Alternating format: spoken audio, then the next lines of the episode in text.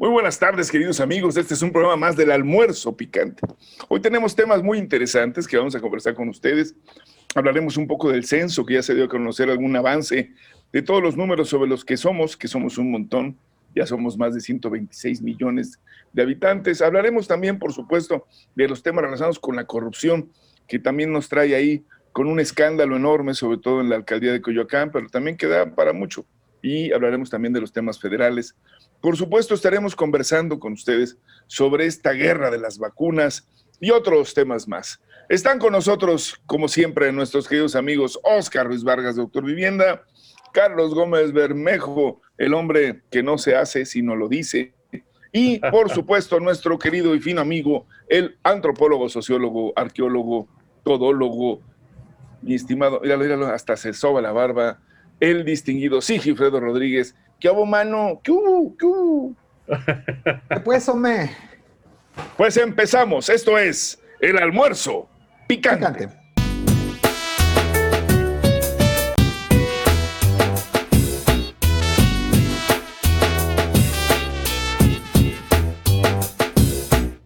Muy bien, pues ya regresamos a este espacio para platicar con ustedes. Y bueno, le voy a pedir a mi amigo, como siempre, Sigifredo, que pueda platicarnos un poco de este tema de las vacunas, porque pues resulta que ya empezaron a pegar unos de, de gritos, otros hasta están descalificando. Hay una senadora que dice, no, la Sputnik no, porque nos hará comunistas. Y bueno, pues un montón de cosas más y otras barbaridades. Cuéntanos, Miki. Con todo gusto, Ulises. Esta de las vacunas para darle paso también a las intervenciones de nuestros distinguidos colaboradores. Con todísimo gusto. Muy buenas tardes en este eh, miércoles ya 27, ya los últimos días de, enero. ¿Cómo vuela el tiempo, no, muchachos? De verdad, este, pero bueno, este, quisiéramos a veces que volara seguimos igual de jóvenes. Eso es correcto, pero a veces quisiéramos que volara más, Oscar, con respecto a la aplicación de las vacunas por el plan y el programa y además el ritmo con el cual las diferentes farmacéuticas, sobre todo por ahora Pfizer y AstraZeneca, que son las que están produciendo más, y enseguida viene el caso de, Sputnik 5, que ya lo comentaba Ulises, son las que tienen mucho más em, posibilidades de estar siendo aplicadas. En este caso, la, Unión Europea ya levantó la voz y se inconformó con AstraZeneca justamente por, dicen, el incumplimiento. Hay que recordar que eh, la Unión Europea fue una de las primeras instancias eh, multinacionales eh, que logró un contrato de exclusividad para muy al principio, cuando estaba en una fase muy, muy temprana, ellos ya tenían, eh, fueron los primeros que tenían ya una, un, convenio muy, ¿cómo decirlo?, muy, em, pues muy adecuado para ellos, que forzaba mucho a la farmacéutica y básicamente le quitaba vacunas a otras instancias. Eh, ya se sabía desde aquel entonces, y me parece que fue que recordarán por ahí, lo comentamos en muchos de los programas, fue junio, julio, cuando mucho, que ya tenían amarrado todo esto. Eh, yo espero y creo, además, que tiene que ver mucho con la este, producción de AstraZeneca y la expansión que está buscando.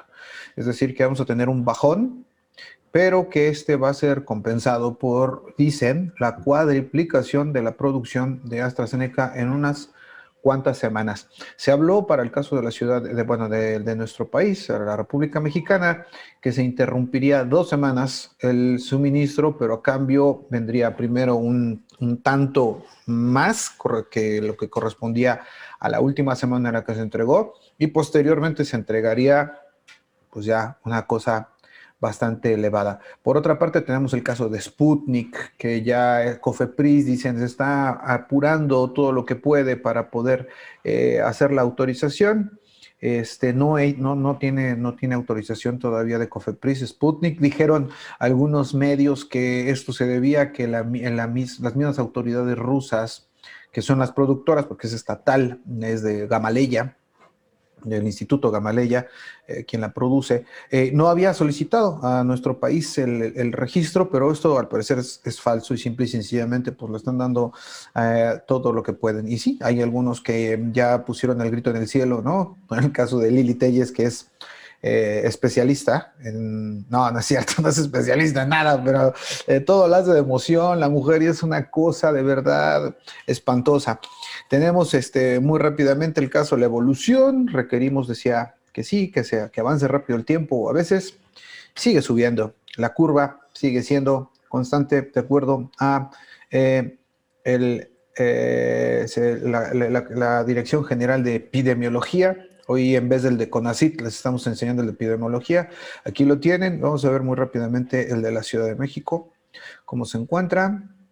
Eh, tenemos eh, la mayoría de los estados en naranja, siete u ocho en amarillo, uno en verde. Eso es básicamente lo que cuenta. Todavía parece que estamos entrando en una meseta, no, no se puede hablar de que empecemos la disminución de la curva.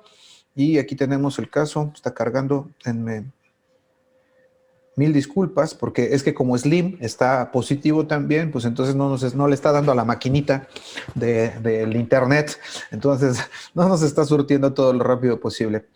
Ha, habido dos, aquí está, el de la Ciudad de México. Estamos entrando en una ligera meseta, al parecer. Eso es lo más probable por el comportamiento de la positividad, que es la línea amarilla que usted puede ver a la mitad de la pantalla, que es, eh, no, son las barras, sino la, la, línea horizontal que va teniendo subidas y bajadas, que se ha comportado más o menos una pequeña bajada en la semana 2 del 2021, es decir, hacia el 15. Y esta gráfica es la más interesante, me parece. Ha habido dos bajadas interesantes eh, con respecto a los recuperados. Suele suceder que cuando va a empezar una recuperación, es decir, un aplanamiento de la curva, una caída de la curva, primero caen los, este, los recuperados. Y eso es porque ya pasan de los 15 días y del periodo de hospitalización algunos de estos. Entonces, ya no se surte, digamos, el, el, volumen de positivos que se encuentran en algún momento y por lo tanto estadísticamente hay menos recuperados y eso se muestra en un gancho al final. Este gancho lo, lo tuvimos este, aquí en la semana 1 de enero, pero ya se nos cayó, así que estamos en espera pues todavía del 31, ¿no? Estamos, digo, estadísticamente, ya lo pasamos, ya, ya hay gente que, que, fue contagiada, que se contagió durante las fiestas del 31 y, y, luego lo de los reyes. Sin embargo, todavía no se refleja estadísticamente, así que yo no esperaría todavía que tengamos una, una recuperación. Es tanto lo que tiene que ver con el, con el, este, el pulso del, del COVID. Tu micrófono, maestro Lara. ¿Se le olvidó? Ya no se ha dado cuenta bien el camarada cómo se encuentra la situación. Es de verdad, digo, si no son datos halagüeños, sí nos van marcando que hay al menos algún signo de recuperación. Y como lo hemos visto en otros momentos, pues va a depender mucho del comportamiento de la sociedad, de las acciones, pero particularmente a mí me gustaría, además de este dato que nos ha dado, que está muy compleja en la ciudad, sigue habiendo muchos contagios, esta lógica que yo digo también tiene algo de perverso, el decir que las vacunas no están bien y también tiene algo de comercial entre los diferentes eh, actores que están compitiendo, me refiero a los laboratorios, para poder ganar este mercado, para poder cumplir con él. ¿Qué nos puedes decir al respecto, mi estimado Carlos? Maestro, sí, Oscar, vale, gracias este, por permitirme estar acá otra vez. Eh, estamos en una especie de geopolítica de las vacunas, lo habíamos planteado alguna vez, ¿no? Este, en este sentido, entonces, aquellas estados-nación que respaldan o que le meten lana a ciertos laboratorios y que son bien vistos por el mundo libre occidental y cristiano, entonces esas sí son las buenas, ¿no? Y aquellas que no están dentro de este parámetro o que son abiertamente enemigos del mundo libre occidental y cristiano, este, en el caso concreto las chinas o el caso de las rusas, de Vladimir Putin, pues esas siempre hay que verlas con cierta suspicacia, ¿no? Carlos, pero eso ya se había acabado en el mundo porque ya se fue Trump, ¿no? Ahora está Biden, ahora el mundo es bueno. No, no, me equivoco. Pero está Lili güey. o sea, ah, también eso. Está Lili es la, la, la, mujer maravilla de que va a liberar al mundo. Tú decías que, que, no es experta y sí es experta en hacerla de emoción. Entonces, vale, eh, eh, eh, se, enmarca dentro de esta guerra de las vacunas por el mercado, obviamente, ¿no? Por, el, por los consumidores, lucrando con, con, con, el estrés, con la necesidad del, del, mundo mundial, por decirlo de alguna manera coloquial, por la, imperiosa necesidad de tener la vacuna. Y todos le entraron. Entonces, en, la diplomacia se le conoce como soft power, ¿no? El poder este, de relax, el poder light, que no necesariamente es el ir a invadir con cañones y misiles algún Estado nacional, sino mediante otras, otras herramientas. Se trata de la cultura, así y te vayas ahogando lentamente. La cultura, el arte, este, música, películas, influencia, literatura, etcétera, etcétera. ¿Cómo vas abriendo? ¿Cómo vas abriendo? Y entonces ahora la salud, este, en este sentido, entonces, viene siendo parte de esta estrategia que tienen para hacer el soft power. Y estamos en una especie de guerra fría, otra vez, ¿no? Eh, a nivel de vacunas, las de los orientales, chinos y rusos, no valen, son chafitas, son este, del doctor Simi, ¿no? No, no, no, no, no tienen el bagaje y el, el soporte teórico, documental, científico que sí no tienen, estrellas ni barritas que son fundamentales. Exactamente. Entonces, por este lado, va, este, no, no, yo, yo me iría más bien eh, desde esta perspectiva de que, vamos, cada quien está jalando agua para su molino, con quienes sientan más afinidad ideológica o cultural, defenderán la una o la otra. El chiste es que, vamos, a países como Chile y como Rusia le metieron un montón de lana, tienen un montón de población y no creo que se atrevan a lanzar una vacuna que están aplicando a final de cuentas en su población que sea como la que aplicaron en Veracruz con las quimioterapias, que era nomás agüita destilada, ¿no? Entonces, en ese sentido, eh, la, aportación que hace Lili Telles al debate científico mundial se me hace, como decía Oscar, hace dos programas, en un término científico, una reverenda mamá.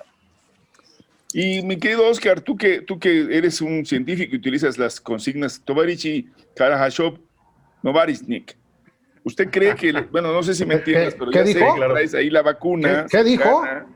Y que ahora se llama, hasta han hecho la broma de que se va a llamar San Petersburgo la ciudad, ¿no? De, este tipo de chistes de, de que hay este suministro de más de ¿Tú, te pondrías, ¿Tú te pondrías la vacuna rusa o te pondrías la vacuna gringa o te pondrías la vacuna china?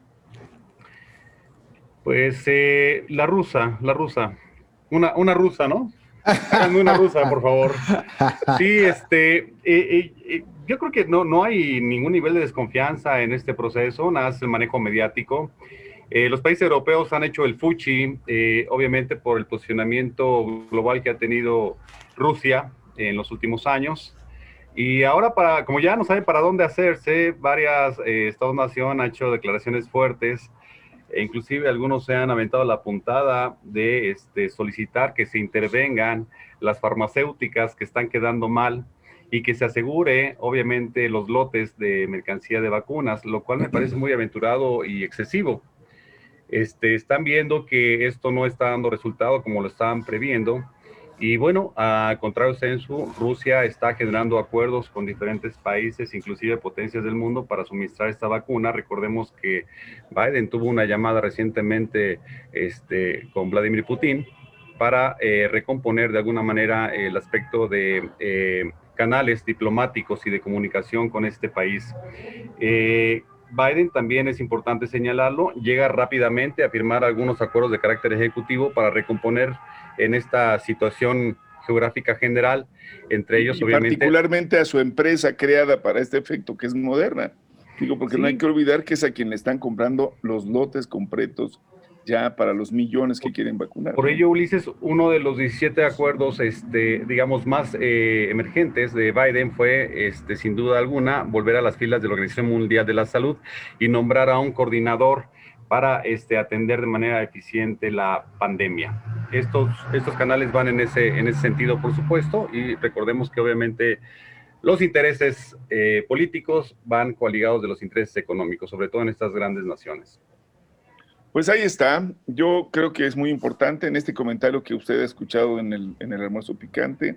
Es sin duda una guerra mediática, pero también está soterrada y muy claramente identificada una guerra geopolítica por el posicionamiento de este producto en los diferentes mercados.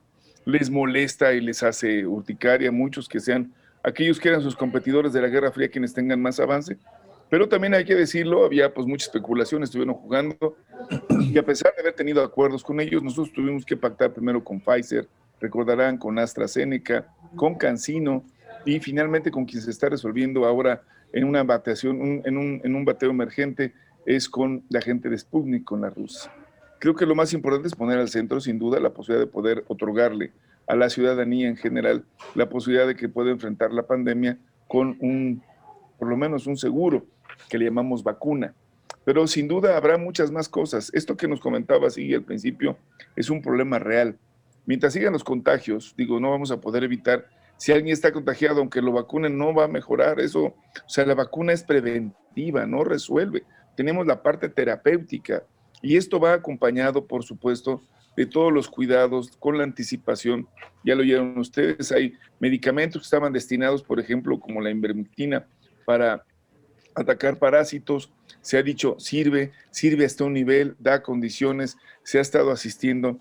Creo que nos tenemos que ver con una dimensión distinta y no ideológica principalmente ni con favoritismos porque nos caen bien unos y quién sabe qué van a hacer los rusos, o como bien decía Carlos, con estos prejuicios de lo que está hecho en China no tiene buena calidad, para recomendar que realmente no es este el motivo para después ponernos como opositores y decir, no, no le vamos a dar ninguna ventaja a ninguna de estos productos, si no es tal o cual y entonces no me vacune porque sería realmente un error. Y no lo dudemos que algunos de los gobernadores o algunos de los gentes que tengan ese interés lo puedan utilizar como un ariete frente a las nuevas circunstancias que se viven en el país. En fin, así está y desde el almuerzo se lo decimos, eso de verdad es todo una campaña más que una búsqueda de soluciones. No, atendamos esta guerra en el sentido de lo humano para beneficio, veámosla en su dimensión, sí puede estar, pero en el terreno económico y bien decían de la geopolítica.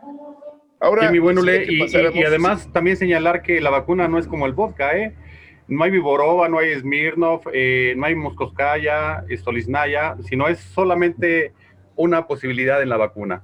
No hay esta diversificación de calidades y cualidades. Sí, sí, decían incluso, se acordarán ustedes que pasaron esto, ¿qué tan efectiva? No, este es 80, este es 90, este es 95, no, no, no, esta ya es la máxima. Creo que lo más importante sería lo que más proteja a la comunidad en volumen va a ser que nos permita de verdad incorporarnos lo más pronto posible a un estado como lo teníamos antes de que iniciara esta pandemia y una capacidad de inserción en el mercado internacional y en el consumo que no tenemos. Eso es correcto, Ulises, si me, deja, me permitiera solamente hacer una aclaración técnica, porque creo que le es muy importante para todos aquellos que están dudando ponerse la vacuna o los que, como bien dijo Oscar, están este, argumentando cosas, este, ah, ¿cómo decirlo? Liliteyeses. El caso de la, de la efectividad, fíjate que eh, sí, va del, del, 65% hasta, dijeron los de Sputnik, que prácticamente, lo dijo Vladimir, y, los del Instituto Gamaleya, que casi va al 100%. En el caso de las nuevas vacunas que están saliendo también de la misma manera. Pero eso no tiene importancia, en realidad tienes toda la razón, porque todas, inclusive las que estén más bajas, como el caso de AstraZeneca con 65, 75, y eso va a variar dependiendo de las personas, tiene una protección completa para casos graves, es decir, no se desarrollan casos graves después de eso. Ya ese es, es, otro mundo. Una es que, absolutamente, absolutamente. Sobre todo cuando hemos visto de verdad el sufrimiento y también hemos visto el agandalle. Ya ustedes lo han visto, tuvimos ya notas claras en diferentes puntos de gente que escondió el oxígeno o vendieron tanques que no eran propicios para el uso de oxígeno medicinal o hicieron también su agosto vendiendo otro tipo de tanques que no estaban de verdad en capacidad de ser rellenados. Están alertando en el caso de cuentas en Facebook, en Mercado Libre y en muchos lados este, fraudulentas. Tengan mucho cuidado porque... La voragine comercial, ¿eh? Y el agandalle por completo este, en el mercado. Sí, crimen, ¿eh? O sea, de plano, crimen. Sí, creo que eso, bueno, además de que ya está sancionado y se va a perseguir, lo importante es que usted que nos escucha y lo está viendo, por favor, no actúe de manera paranoica, no actúe usted con la desesperación. tenga calma, busque, hay que, hay que encontrar soluciones, hay que encontrar salidas y no reaccionar. Solamente recordan ustedes cuando dijeron, compren mucho papel de baño, hubo hasta desabasto porque todo el mundo estuvo comprando como loquito y eso, eso no resuelve las cosas. No caigamos en este juego. Y al contrario, arruina la ropa interior, arruina la ropa interior. Bueno, también eso y sobre todo El de color desabasto de rojo, papel de pensando baño. que eso era No, bueno, de- socre. sacan. Ya no, ya no usen papel de baño, Ah. cuiden el ambiente, cuiden el ambiente. Usen vide, ¿no? Mangarita, Ah, ese mangarita. está bueno. Muy bien. Bueno, pues ahora quisiera que pasáramos a otro tema, porque también ha sido un tema importante. Una de las cosas que se ha especulado también, o se ha analizado, es si esto hubiera ocurrido en tiempos de la corrupción abierta y descarada que vivimos en este país, ahora que están capturando algunos eh, sujetos, o por lo menos lo están metiendo a juicio, ¿en qué situación nos encontraríamos? Imagínense ustedes a alguien como el señor Lozoya, que hizo los grandes negocios para todos sus compañeros de gabinete desde Pemex, ¿qué hubiera pasado con la vacuna? Digo, nada más es para que lo dejen como reflexión, o que se lo hubieran dejado a los gobernantes y en ese momento estuviera al frente de la alcaldía de Coyoacán el señor eh, conocido como el Tomate, y que estuviera haciendo, diciendo, ¿cómo no? Lo vamos a Mauricio Toledo. primero una comisión para poder este, repartirlo en las zonas más pobres, ¿no? Porque eso es lo que un poco nos están diciendo. Yo quisiera que habláramos un poco del tema, porque algunos han señalado que es inédito. Yo digo, allá hay muchas historias, tenemos otros momentos. ¿Qué podemos señalar al respecto? Y le pediría que Carlos abriera aquí un poco el debate, porque en efecto, pues hay quienes, hay quienes creen que este tema, pues es nada más de coyuntura. ¿Tú cómo la ves, mi querido Carlos? Bueno, gracias, maestro. El, te- el, el día de hoy iba a ser este, particularmente interesante para el caso Lozoya, ¿no? Del cual, pues, lo habíamos dicho aquí desde que fue regresado de, de- de- de España y, y con, con- con- con- este, con su problemita de, de- de- de- del hierro en la sangre, ¿no? Traía anorexia, el- traía anemia, perdón. Y Traía anemia, anemia, sí, Sí, sí. traía sí. anemia, Pobrecito. pobrecito de él, fue, fue, fue recluido en un, en un complejo, en un departamento en Polanco, ¿no? O sea, lo, lo cual lo hacen con todos los expatriados seguramente y con todos los reos de alta peligrosidad en este país. Este, sí, fue, fue llegado para allá y, y empezó a caer en un tiempo muerto, ¿no? O sea, ya no tenemos muchas noticias al respecto. La última fue de que se había citado a un ex senador, a un, a un exdiputado, ahora senador de, de, de- Querétaro, Clapido Lavalle, a que, a que fuera a declarar. Sin embargo, entiendo que por las razones de la pandemia, pues, pues fueron suspendidas, ¿no? El caso de Lozoya, pues no está dando mucho, no está dando la carnita que había prometido dar, no ha salpicado a toda esta red de corrupción que, se, que la fiscalía tendría que, que justificar, que tendría que armar el expediente, que tenía que demostrar que realmente existió, o se va a quedar otra vez en un petardo, en una llamarada de petate, si no se llega a judicializar de una manera que, que, llene y que satisfaga todo lo que, vamos, es que nadie está pidiendo que sea quemado en leña verde de los Oya. La misma fiscalía nos vendió esa idea. La misma fiscalía dijo que no, eh, de aquí ya vamos a llegar a todos y todos los que la administración pasada hicieron el cochinero. La expectativa la puso la fiscalía. Si no lo resuelve, si no le da pie, si no cumple con la expectativa que la misma fiscalía creó, va a ser un golpe muy, muy fuerte la- en la- en- en- a nivel de la, de la banda de flotación para Gertz Manero, que también ya se empezó a pelear con todo el mundo, ¿no? Ahora es Gertz Manero y contra la DEA y contra el Capitán América y contra, Contra el canciller. Contra el canciller. O sea, está en una posición muy, muy, muy, muy endeble este Hertz y que si lo de Lozoya no termina por cuajar, va, este, realmente el papel que, que, tendría frente a la fiscalía va a quedar muy, muy debilitado. Eso por el lado de Lozoya. Por el lado del tomate, y lo habíamos planteado aquí, la cantidad de impresentables que todos los partidos están poniendo, ¿no? Todos los partidos están poniendo una, una suerte de impresentables, artistas, eh, eh, bueno, quienes extra- quienes, ex- quienes extrañaban a Carmelita Salinas, les tengo una noticia. Ya llegó su suplente. Ya no tengo una Salinas. noticia. Ya no, ya, ya no tienen por qué extrañar a Carmelita Salinas. Ya llegó su suplente y creo que cubre mucho, mucho, muy bien con el Las perfil expectativas. las expectativas, cu- cubre muy bien con el perfil. Y la incorporación del actual alcalde de Venustiano Carranza a las filas del morenismo, eh, con las imágenes de Mario Delgado alzándole la mano, este, un personaje que abiertamente había jugado a la contra de, de, de, Morena en la Ciudad de México. Este, vamos, ya, ya, no tiene ni pies ni cabeza esto. Eh, y el pragmatismo que dicen que no, que dicen que no iban a hacer, lo están haciendo vamos, ahora resulta, le van a perdonar todo a Julio César Moreno, nada más porque pasó a Morena, ya no hizo nada, se lavó, está limpio, es impoluto. Mm, no creo que sea lo más idóneo para, que, para fortalecer el, al, partido. Y a Mario le hace falta esa operación. Se está yendo muy por la, onda pragmática, con la cual yo particularmente no estoy de acuerdo. ¿Cómo ves, Oscar? Además de, de, lo que ha señalado, que era un poco el siguiente tema, pero ya lo mezcló y creo que es oportuno, tenemos además una situación en que sí se está cuestionando el papel de las autoridades para poderlo resolver. ¿Tú cómo la ves? ¿Tendremos, eh, digamos, resultados positivos o de plano no? Porque si no van a empezar a decir que es en tema electoral y entonces no los van a poder. Se va hasta el otro año. ¿Cómo la estás viendo, amigo mío? Pues, eh, eh, durante mi intervención quisiera que sí, a ver si puede tener acceso a un videito por ahí de, del tomate, ¿no? Este, y Noroña Ahí se lo eh, pasamos al buen, al buen al, al, técnico jefe. Sí, quiero comentarte, mi buen Ulises, que este, pues estoy de, eh, difiero de Carlos, de la posición de Carlos, en el sentido de que Gerson Manero está tambaleando de alguna manera en sus posiciones. Eh, me parece, desde un punto de vista técnico jurídico, que está desempeñando un buen papel.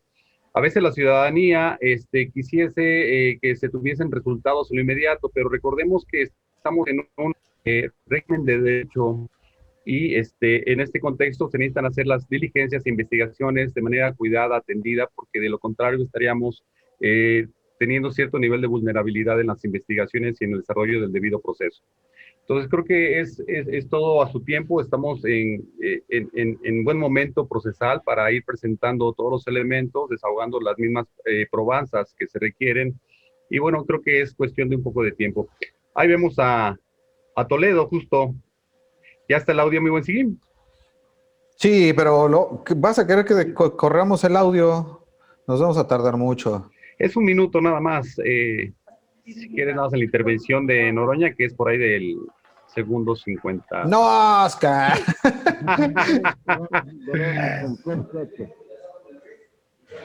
Ahí está, Porfirio Muñoz Ledo. Coméntalo, coméntalo. Bueno, básicamente aquí, aquí Noroña está desacreditando por completo al tomate en la cuestión de su intervención. Es una... Ahí está ya el audio. A ver, dale. Que quien usó eh, la palabra hace un momento a nombre del PRD lo haya hecho. Justo representa lo contrario de lo que dijo defender en tribuna. Les ofrezco una disculpa y le agradezco que me haya permitido hacer esta moción de orden, diputado presidente. Muchas gracias, señor diputado Fernández. Y básicamente aquí lo está desacreditando por completo su intervención y su gestión como diputado y como político en un festejo este, de homenaje luctuoso eh, que se realizó eh, por eh, el aniversario de 1968. Esto fue hace poco tiempo y bueno, ahora se dan otro tipo de circunstancias, ya son amigos amigos, ya se respaldan, ya se apoyan y parece que el pasado se olvida en lo inmediato. Eh, volviendo al punto en donde decías que qué pasa con estas grandes crisis eh, que históricamente en México se han aprovechado para endeudarnos por una parte y para ser estúpidamente ricos a otros, sobre todo aquellos que se encuentran en la administración pública o en la toma de decisiones de carácter importante. No vayamos muy lejos.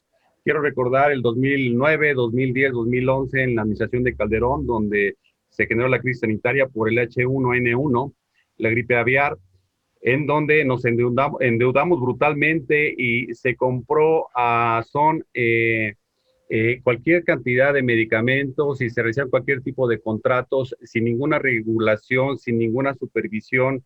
Hasta ahorita todavía no sabemos dónde quedaron gran cantidad de esos este, miles de millones de dólares que se gastaron en esta eh, primera crisis sanitaria.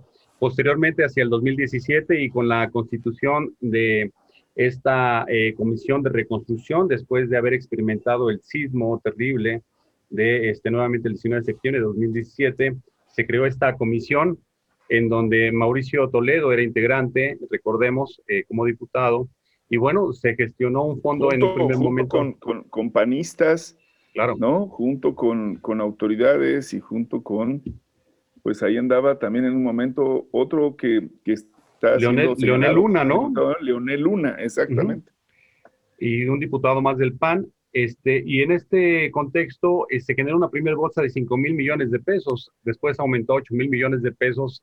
Y bueno, recordemos que en el programa en donde entrevistamos a nuestro amigo eh, Cravioto, que es el titular ahora de la reconstrucción en este momento, señalaba que habían entregado un orden de eh, cerca de 8 mil viviendas afectadas y al término del programa el año pasado, en septiembre, nos comentó que ya iban más de 21 mil viviendas que habían sufrido algún tipo de daño y que no estaban contabilizadas dentro de este primer proyecto o proceso.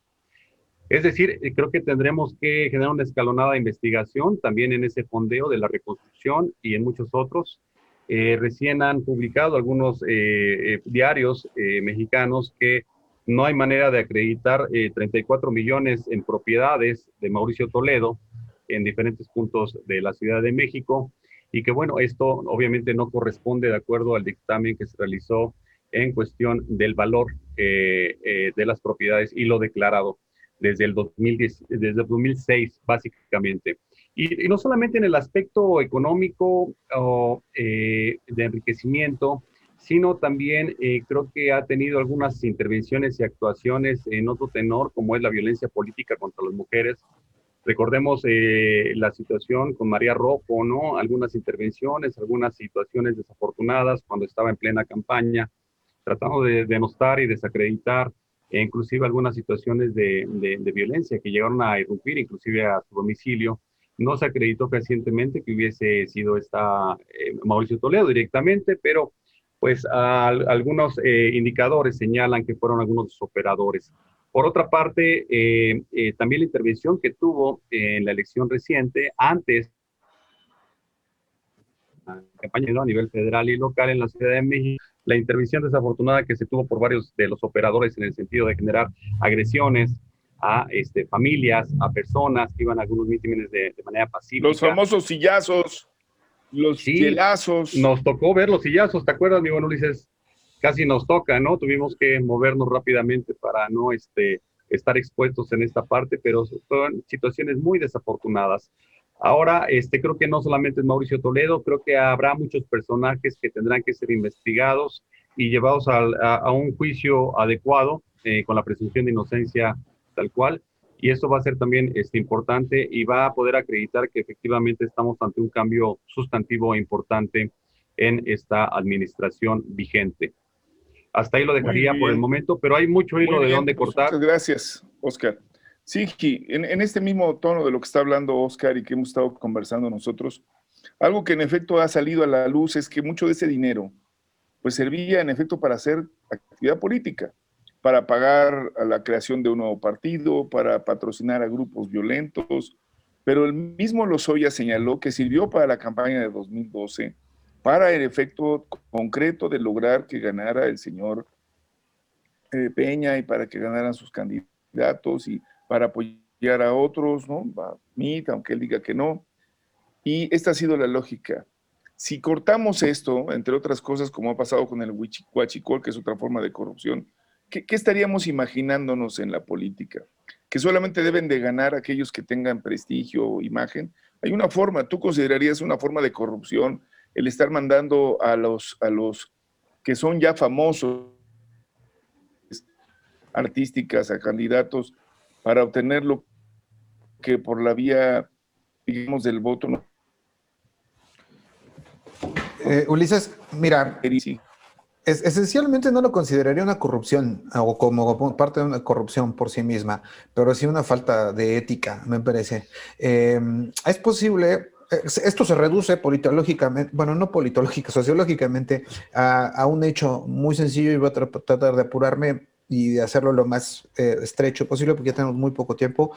Y es que todo depende. Si la, si, la persona, la personalidad, el personaje, boxeador, cantante, este, comunicadora, ¿no? Que uno se lleva unos, unos chascos luego, ¿no? Como el caso de la señora Telles otra vez está actuando de buena fe, es decir, quiere tomar en sus manos este, lo que considera que el sistema político no ha solucionado, evidentemente eso es, parte de una acción moral y ética y me parece que es, adecuada.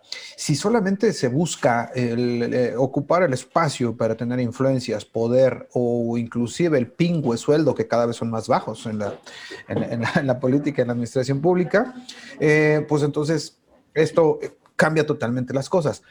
Eh, es un problema complejo. ¿Cómo saber cuándo alguien está diciendo la verdad? Pues no existe todavía en la humanidad con toda la tecnología que tenemos, con todas las ondas cerebrales que ya se están leyendo por parte de ciertos sensores de computadoras, de cierta tecnología que tenemos. Aún así, todavía no podemos saber cuándo alguien esencialmente dice la verdad y de manera constante y está actuando de manera moral o no. Por lo tanto, entonces esto se sigue tolerando.